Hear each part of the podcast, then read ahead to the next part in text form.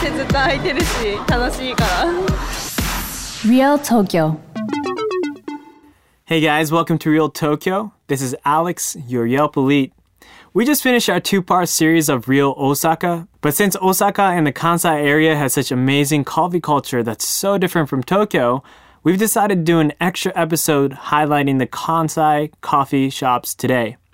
In this episode, I'll be mentioning three places in Osaka, two that I've been to, and one that I'm most interested in Japan at the moment, as well as a famous specialty coffee place in Kyoto that's expanding its reach into the world. So, let's get started. Hey guys, so before moving on to our next section, I just want to thank you guys so much for listening. And if you enjoy this podcast, please take a few moments to write us a review. Thanks so much. Real Tokyo. So, first place I want to introduce is Lilo Coffee Roasters. Lilo like Lilo and Stitch. We actually found this place uh, as an introduction from Shuhei-san when we were visiting Shinsaibashi. Um, and this place is on the western uh, side of Shinsaibashi near Amerikamura, which is a shopping district, uh, really popular uh, with lots of stores and and uh, clothes shop. So I recommend coming here after going shopping a little bit, and if you need a break, uh, you know, come here to get some good coffee and relax. Um, it's got this wooden uh, Portland feel. I mean, some people call this kind of like a hipster cafe, and I think that's totally right. Um, with great staff that's really engaging. They love to talk with their customers, and they're really, really funny, uh, which is kind of representative of that Osaka culture. Uh, Christina from California actually wrote a five star review here that says very English friendly and the barista was super nice. He gave recommendations as to what coffee would work best with what drink we got. And after we selected the coffee, he gave us a card on the coffee that talks about the flavor pro- profile. So things like acidity, how it tastes, um, whether it, it's kind of similar to like chocolate or fruit and whatnot. Uh, which was really well designed and interesting. And there's, there's a small amount of indoor and outdoor seating. Orders for here are served in stainless steel tumblers. Uh, they have some items you don't see in most coffee shops, like espresso salt, like espresso soda and dirty chai. And they also have hot dogs and ice cream. And if you're lucky to be in town for some of their events, you might be able to catch a roasting seminar, hand drip seminar, or public cupping, whatever that is. Um, also, they have a find us on Yelp and people love us on Yelp stickers. So thanks for the Yelp love, Lilo Coffee Roasters. So, second place I want to recommend is Brooklyn Roasting Company Namba Ekikan. So you might have heard of Brooklyn Roasting Company. They're a franchise that started in Brooklyn, New York in 2010. And they also have shops in Tokyo, Harumi, as well as Yokohama's new shopping mall, Marine Walk. And I believe that one is a collaboration cafe called And Swell. But before coming to Tokyo and Yokohama, they actually brought their first shop as a flagship in Osaka Kitahama, which is that financial district with the old, beautiful buildings that Shuhei-san mentioned before, in 2012. But they moved to a bigger store in Namba Ekikan in 2016. In our coffee episode, we mentioned that coffee shops in the prefectures have an advantage over the ones in Tokyo in that the real estate's cheaper, so they can buy bigger places and experiment with uh, bigger cafes. And Namba Ekikan is this it's covered the entire block uh, right under the uh, Osaka railroad system, the railroad uh, train tracks, um, and it's huge. On one side, uh, you'll find the cafe area with the newest espresso machines and some merch, while on the other side, which is a bit of a walk away actually, they have a New York style pizza place.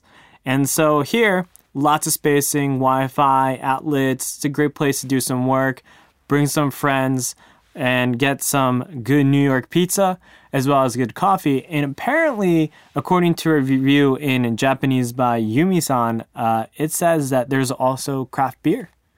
And so, considering all those aspects, it was one of the coolest cafes that I've been in in Japan. So I recommend visiting the second flagship, Namba Ekikan, Brooklyn Roasting Company. Real Tokyo. And the final place that we're going to talk about in Osaka is Mondial Kaffee 328, spelled K A F F E. Um, I actually haven't been to this place, but this is a place that I want to visit most when it comes to coffee in Japan. Um, it comes up on number five on Yelp if you search for generally anything on Yelp in Osaka. And this place, goodcoffee.me, actually calls them the world's silkiest latte. They're also really famous for being the first cafe in Osaka to use the Slayer espresso machine, which is a custom made espresso machine in the US. And if I'm not wrong, they're still the only place that uses it in Osaka. They're also really famous in the coffee world because one of the supervisors of this place is Arabica's Yamaguchi-san, who's the world latte art champion and owner of Arabica Coffee in Kyoto. Um, and reading the reviews, the coffee is great, but people also keep talking about how good the brunch is. Reading a review from Scott S. in from San Francisco, he says um, I didn't know that Osaka is a big coffee town, but between this place and the likes of Giracha, All Day Coffee, and Ogawa Coffee, Osaka has a pretty solid coffee foundation, sure to satisfy any enthusiast caffeine craving. He keeps going to say, Mondial reminds me of all the brunch establishments back home in California, but with one noticeable difference. I'm not standing outside in the street of a hangover waiting for a ticket off waitress to call my name and my party of four into establishment. In fact, Mondial is quite the opposite. The moment you walk in, you're greeted by a strange yet oddly familiar smile, as if you stepped into the living room of your own home and maybe a close friend or relative. Walk past the cor- counter, and you'll see a sturdy ass little corner filled with magazines and books about all things coffee. A couple steps further, and you're magically into your parents' old house uh, with the quilted leather love seats, the funky colored taxidermy, and the odd ice cream chest, which contains no ice cream. Wow, that review has so many things going on in there. Um, but as you can see, if you go into uh, the photos, um, it's got this funky uh, but comfortable interior to it. Um, you'll find a like a, a fake head of a goat, a green goat with antlers. It might not be a goat actually, um, but great brunch place. And considering the world's silkiest latte, this is actually the most interesting uh, place for me that I haven't visited when it comes to coffee. So I definitely, definitely want to check this place out. And can say with confidence that you should check it out as well. On the topic of Arabica, Arabica coffee is probably the most famous coffee place in the Kansai area and probably the most well known in Japan. Arabica Coffee, their original store in Higashiyama, is located on the way from Kiyomizu Shrine. You keep going to Hokkaiji Temple, and then on that path down from Hokkaiji Temple, uh, you'll see a bunch of beautiful Kyoto buildings, shopping stores, selling confectionaries and whatnot. And on the way, Arabica Higashiyama is located on the side and it's beautiful. The interior, um, the store itself is really warm. They have their roasters inside, and it's got this very unique feel that's very modern, but still fits really well with the old capital Kyoto style. And this place is uh, done, owned by the world latte art champion Junichi Yamaguchi. He actually has an Instagram account, which I recommend checking out at Junichi underscore Yamaguchi, where he uploads beautiful photos of the store as well as videos of him putting in lattes, as well as some great photos of Kiyomizu Shrine. You can request to buy beans here, which get roasted on the spot uh, according to your request. And many places in Japan, many cafes in Japan actually use uh, their coffee, even in Tokyo. Dumbo Donuts, which also has great coffee, uses Arabica's beans there. And Mondial Kaffee uses their beans there. It's really, really great. The slogan for Arabica uh, with their percent mark is See the World Through Coffee.